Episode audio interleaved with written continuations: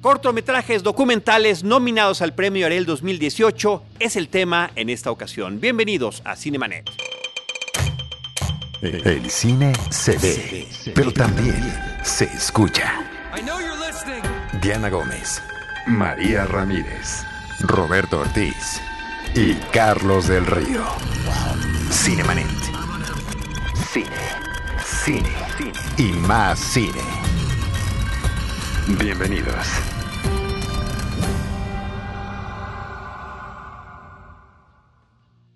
www.cinemanet.com.mx es nuestro portal, es un espacio dedicado al mundo cinematográfico. Yo soy Carlos del Río y a nombre del equipo Cinemanet, comandado por Paulina Villavicencio, les doy la más cordial bienvenida. Les saludo desde una grabación eh, que estamos realizando en el Instituto Mexicano de la Radio a propósito de las transmisiones que tendrá Cinemanet a través de Interferencia 105.7.3.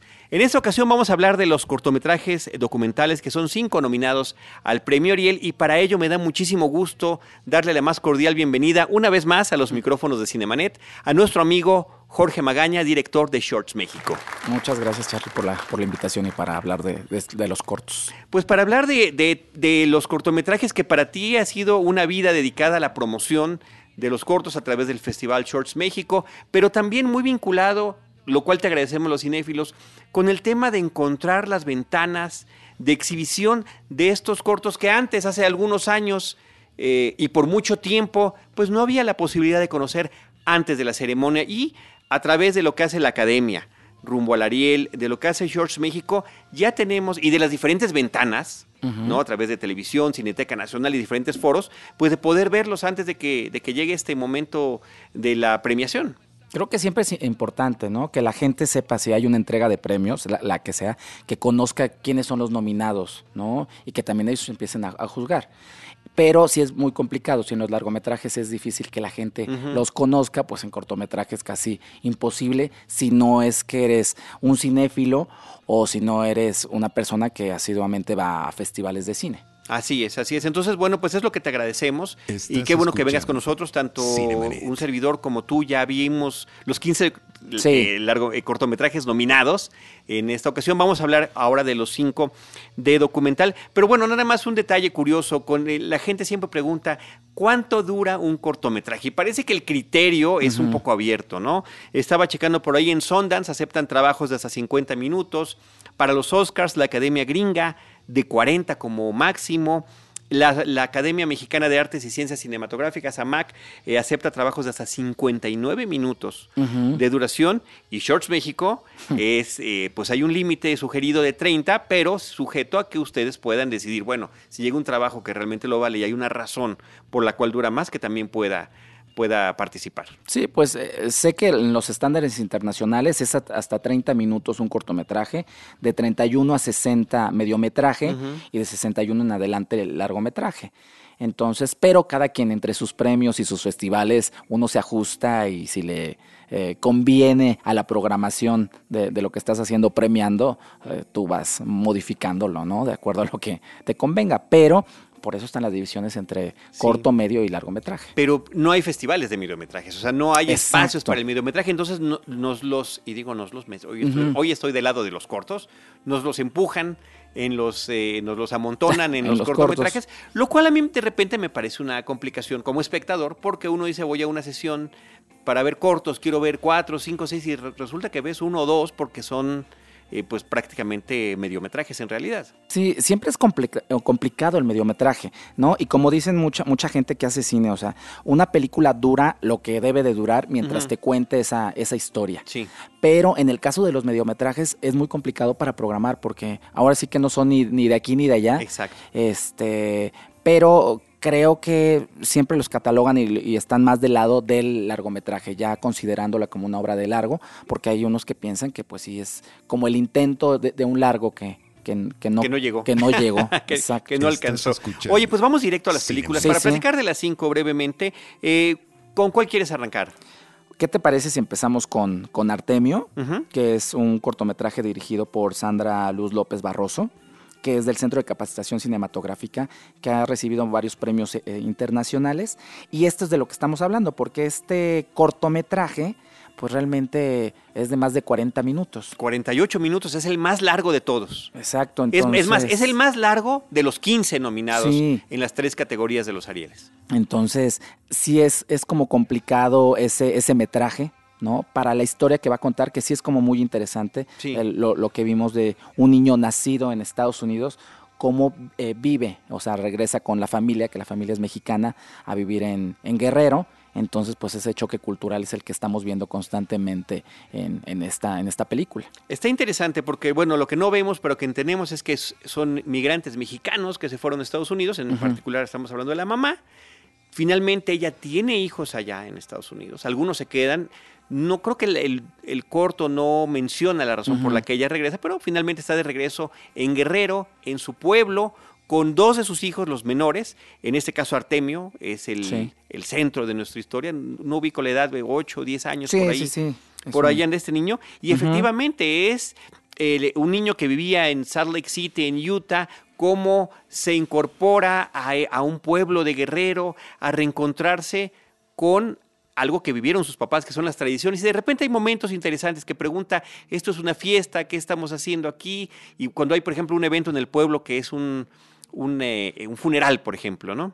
Sí, estos contrastes que, que son que creo que la diferencia que hay con otras películas es cuando una persona se va, o sea, eh, es, es migrante y regresa, o sea, no es nacido allá, ¿no? Que eso es lo que vemos, pero que también a final de cuentas regresa a otra cultura y como se dice, no, no se halla.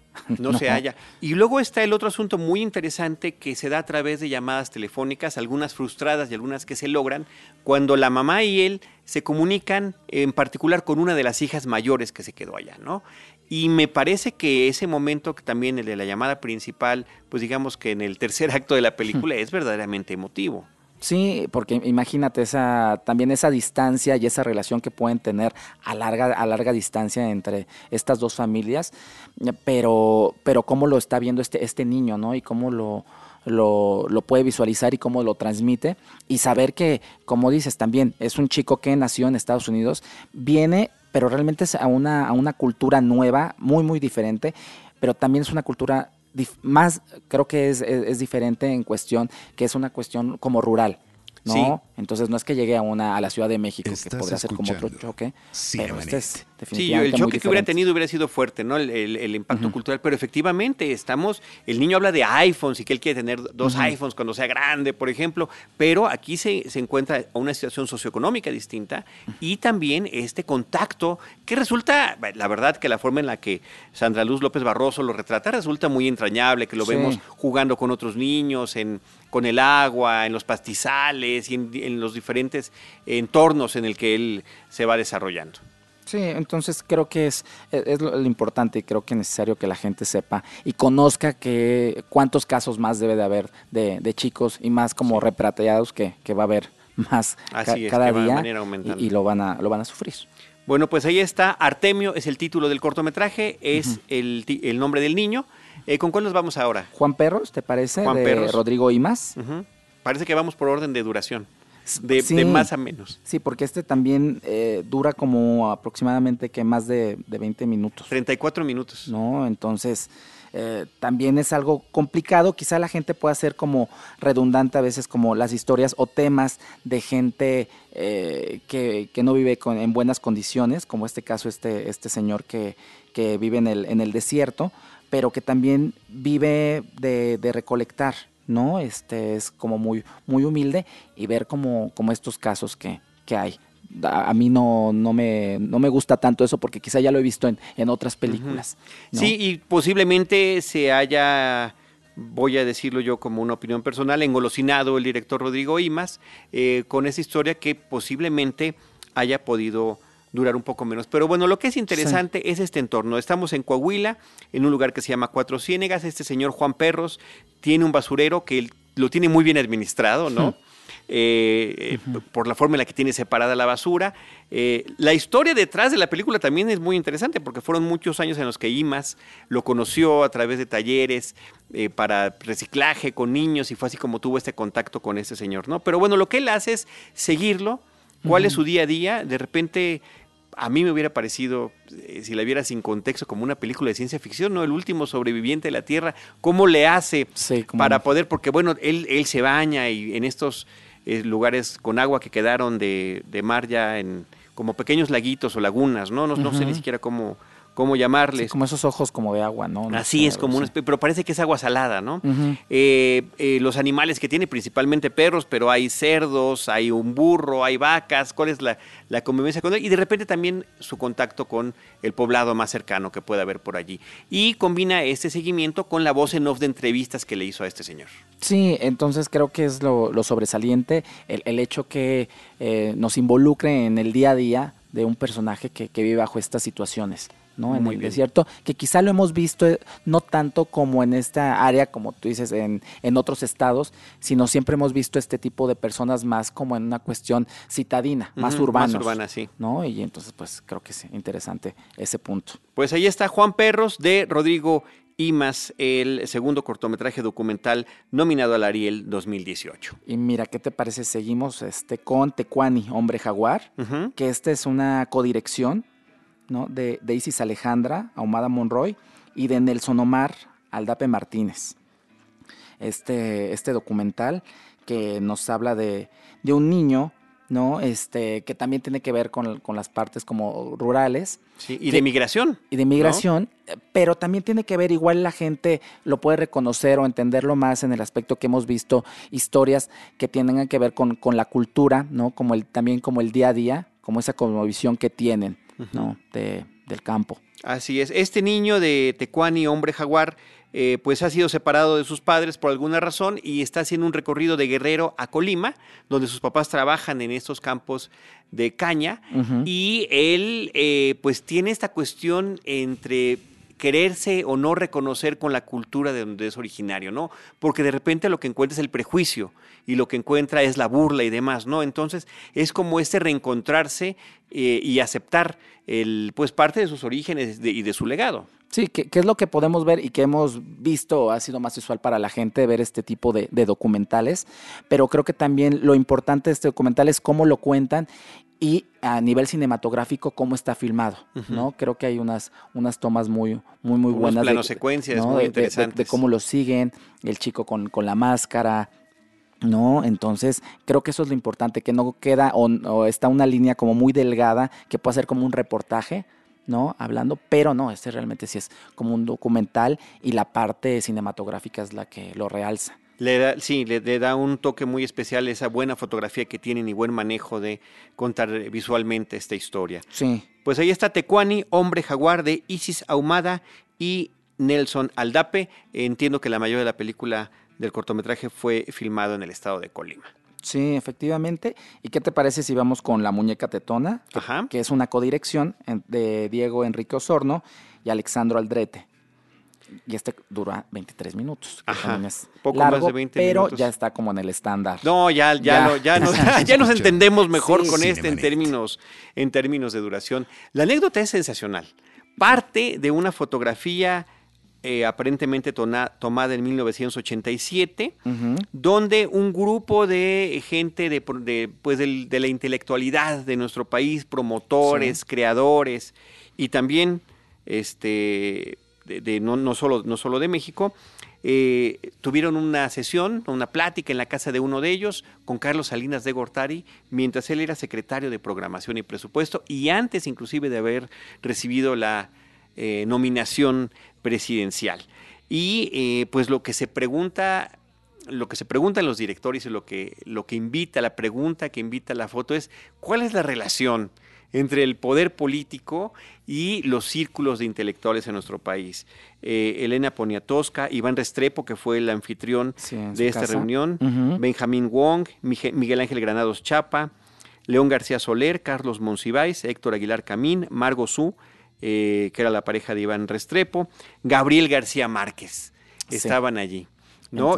los, los, todos sentados en un sillón, a un ladito uno de ellos y tenía una muñeca de peluche, que es la famosa, este, la muñeca, tetona, porque sí. es una mujer, una muñeca voluptuosa, ¿no? Cabaretera, eh, y que le está abrazando uno de ellos. Sí, y, es muy buena la, anécdota, pero lo importante es, eso, la relación del poder con la cultura y cómo los políticos se acercaban en el siglo pasado, de, alguna manera. Porque, ya son en el siglo pasado. Sí, el siglo pasado, porque ahora las relaciones son como muy, diferentes. Lo platicaba que ahora, pues, eh, los círculos de poder se, se acercan ahora a, los millennials, a los influencers, ¿no? Y ya quizá también la parte cultural eh, bueno, sobre todo de los intelectuales, pues ya no es ya no da tanto un peso para una cuestión de credibilidad política, ¿no? Entonces creo que también ese es un, punto que antes como, como tenían que ser parte y, y quién se iba a imaginar Elena Poniatowska o que también hacen mucho reflejo y en el documental de los que están de acuerdo o no muy de acuerdo de, de las caras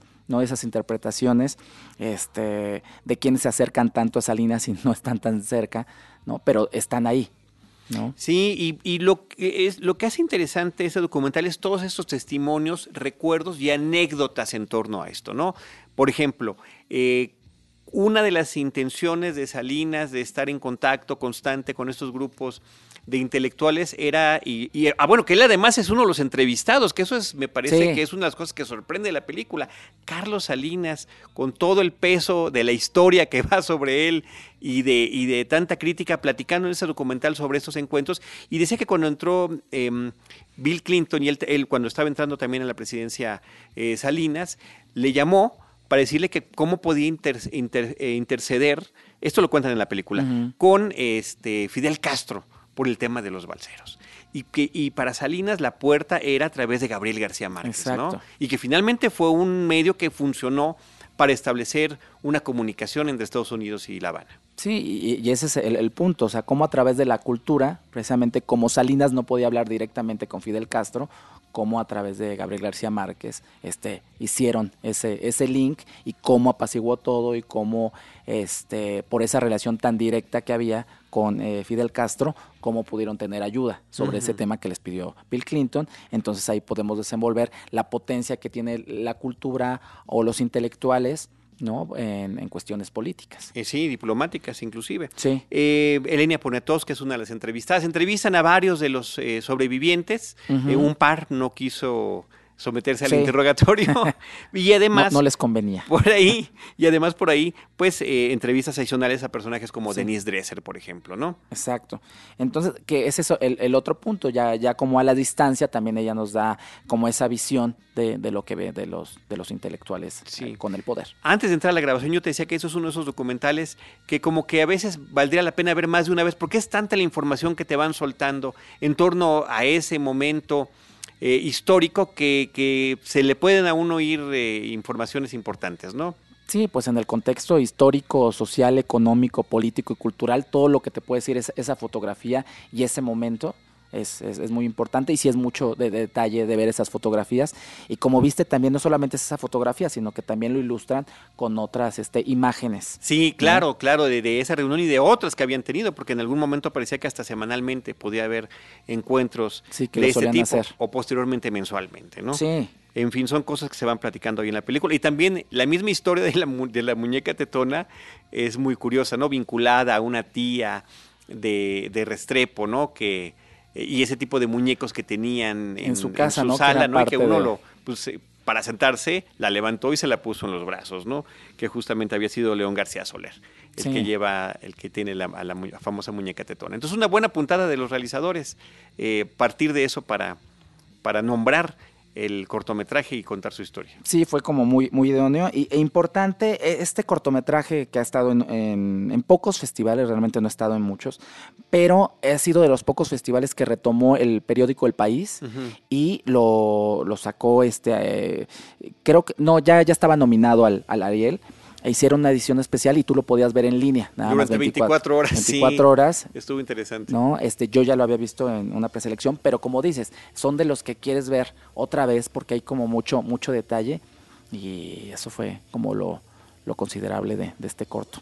Pues ahí está la muñeca tetona. ¿Cuál es el quinto y último pues mira, documental en cortometraje? Es el, el, mi preferido y ojalá lo pueda ver la gente, va a haber todavía más exhibiciones, ojalá puedan a través del festival, a través de www.shortsmexico.com, que, que ahí les vamos a dar como la información donde lo pueden ver, o en la página de la academia, que se están exhibiendo todas las películas de nominadas al Ariel en los cinco faros que pertenecen al gobierno de la, Ciudad de México y entre otras salas culturales, inclusive en Cineteca Nacional o en escuelas como el CCC, se siguen exhibiendo para que la gente los pueda ver y si los puede ver en pantalla grande va a ser mucho mejor. Y en este caso, Relato Familiar de Sumi García, que es una directora que ganó en el Festival Shorts México en el 2017 y también ganó en el Festival de Morelia. con este mismo. Con el, mismo cortometraje. Desde mi punto de vista, espero que los votantes de la academia. no, lo, porque creo que es el, más completo, el más completo de, todos estos cortos, porque nos habla de un, precisamente de un inmigrante japonés que viene a México y estamos hablando también de estos, más que choques culturales, cómo se adaptan este, estas, estos personajes de otras culturas, como podemos decir, como diametralmente opuestas. Y como en, lejanas, además. lejanas. Y como en el 55 viene a México, como él tiene un negocio en Santa María la Ribera de fotografía.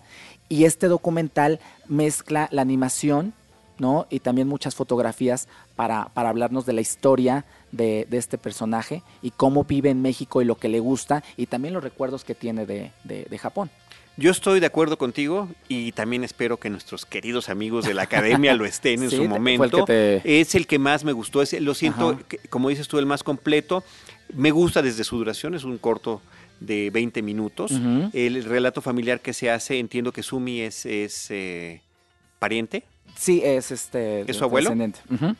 Eh, y eh, la historia que nos va contando, porque está recopilando en audio los testimonios del abuelo y ella los va ilustrando con qué, con las mismas fotografías que a lo largo de todas estas décadas en esta tienda Saeki de Santa María de Rivera, como tú dices, de fotografía análoga, porque en algún momento él mm. también menciona, el señor que ahorita es un octogenario, que él no trabajó ya y no entendió, ya no se metió al, tema digital.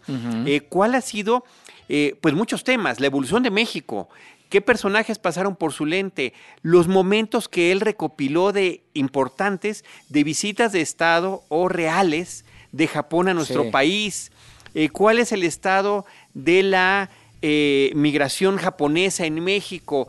Él también como un joven que vivió la Segunda Guerra Mundial y que inclusive tuvo el infortunio de ser testigo del bombazo de Hiroshima porque estaba cerca de, del, bueno, suficientemente cerca, no para ser afectado, pero sí para ver para haberlo visto y entendido eh, en su momento antes de salir de Japón. Entonces, creo que son tantas cosas las que cuenta y efectivamente me parece que esta emotividad familiar, la película se llama Relato Familiar, pero de repente uno quisiera decirle retrato, ¿no? Sí. porque como, como estamos viendo efectivamente retratos que él tomaba y retratos también de sí mismo, un tipo apuesto, ¿no? Este...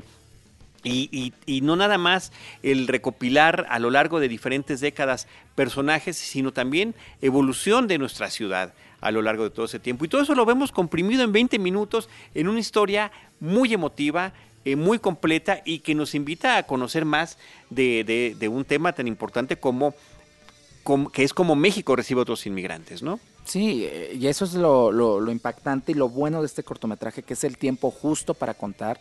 Eh, creo que las características principales del cortometraje es que tengan un poder de síntesis y nos cuenta toda esa historia y nos transmite tantas emociones en tan poco tiempo. Creo que eso es lo, más importante, a diferencia quizá de los otros que vimos, pues que se llevan como más tiempo, quizá para decirte una misma cosa. Sí. Eh, no es que sean predecibles, pero sabes como a lo, a lo que van todos los, todos los demás desde mi punto de vista. Y este voy descubriendo y, me, y se hace tan familiar y tan empático hasta cuando llega a decir el señor que, que lo que le gusta más ya que la comida japonesa son los tacos de, carnitas. O el chicharrón, o, sea, de repente una, una perorata de, de platillos mexicanos y de antojitos que... Ah, y bueno, y otro tema interesante es que a pesar de que ha vivido muchos más años aquí en México que en Japón, no puede dejar su acento. Exacto. Y no puede, y sigue siendo un segundo idioma para él. Sí, para que la gente se imagine, sigue todavía con, con ese acento japonés, ¿no? Este, de, cómo lo podrían como hasta imitar ¿no? O a remedar, este, que, que, no lo ha perdido a pesar de que tanto tiempo. Creo que eso sucede con, con mucha gente eh, asiática, ¿no? Que, con, mucha gente de muchos lugares, menos los mexicanos que cuando van este, se adaptan a, lo, a como hablan en algún otro lugar, ¿no? O el acento. Pero creo que sí, los asiáticos quizá por la R y la L, ¿no? De, de alos y arroz y no, nunca lo, lo, pierden. No sé si es una cuestión de, la lengua o no perfeccionar, pero supongamos de otros países, alemanes, o sea, sí, sí sabemos si son alemanes, ingleses, ah, no, franceses, pero no es como tan marcado. Incluso nos puede sorprender unos que, que pierdan los acentos de sus países y en este caso no. Entonces es como muy atractivo escucharlo hablar y, y mantener su acento. Pues ahí está este relato familiar de Sumi García platicando de Yukio Saeki, que es el protagonista de esa historia. Inclusive llega a comentar también su regreso a Japón, ¿no? Y cómo fueron esos viajes de regreso. Y, y, como existe el material fotográfico para... Es un gran acompañamiento para las anécdotas que vamos escuchando. Relato familiar de Sumi García. Pues bueno, sí, la pregunta final iba a ser cuál era tu favorito y cuál eh, pensabas que iba a ganar. Ahora, en términos de... Mm, eh, la experiencia que tú tienes sabiendo cuáles son los criterios, porque de repente hay academias, tanto la gringa o la mexicana, que decimos, mm, a la academia le va a gustar más esto. ¿Tú cuál crees que sea el, que podría ser? Pues quizá nuestra academia mexicana es, es, muy diferente. Quizá nosotros podamos saber más de la, de la academia americana por sí, más predecible, ¿no? Más predecible y sus gustos, porque aunque no conozcamos a todos los miembros, sabemos cuáles son los intereses que tienen, ¿no? Y en este caso no sé si vaya a ser una cuestión de popularidad, ¿no? O una cuestión más como de festival, como de, como de gusto, ¿no? Obviamente todos valen muchísimo la pena, pero eh, ojalá consideraran precisamente las características del cortometraje y del documental eh, y de una de un documento cinematográfico, ¿no? Este, abarcando todos esos, esos puntos. Eh, pero no, no podría decir, porque también no sé si todos votan, si todos los ven. Claro, claro, pero yo sí me voy a atrever a hacer un, una observación. Yo quisiera que ganara Relato Familiar, ya lo dijimos, pero a mí se me hace que podrían irse con Juan Perros o en su momento por la muñeca tetona.